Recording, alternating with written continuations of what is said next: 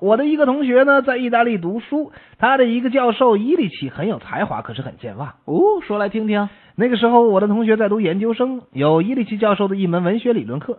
那天，伊利奇教授走进教室，看见我同学坐在第一排，立刻神采飞扬的说：“哦，新来的外国学生，你好，欢迎你来听我的课。你叫什么名字？哪个国家的？”你同学肯定是如实相告啊。没错，然后伊利奇教授就高兴地说：“啊，中国来的，那是一个创造智慧和文明的国家，我很崇敬他。这位教授非常博学呀、”我的同学感谢了教授，开始上课。教授果然是博学多才，没有教科书也能滔滔不绝。这就是传说中的真本事吗？过了一个星期，我同学再来上课，由于去晚了没有位置，他只好坐在最后一排。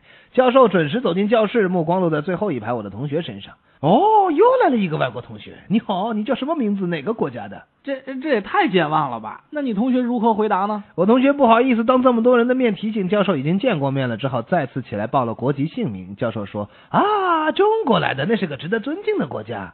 教授下次应该不会再还还在把你那同学认成外国学生吧”？为了防止这一点，我同学的意大利同学建议他不要再换位子了，老老实实的坐在第一排，不然就是第三个外国学生了。这真是一变三，化整为零啊！我的同学这回真的就坐在第一排。一利奇教授进来了，看到第一排的我的那位同学，不会还说哦，又来个外国同学吧？呃，不，他说了句话，把全班都逗乐了。怎么说的？他瞪大眼睛说：“呃呃，坐在最后一排的那个中国学生怎么没来呢？”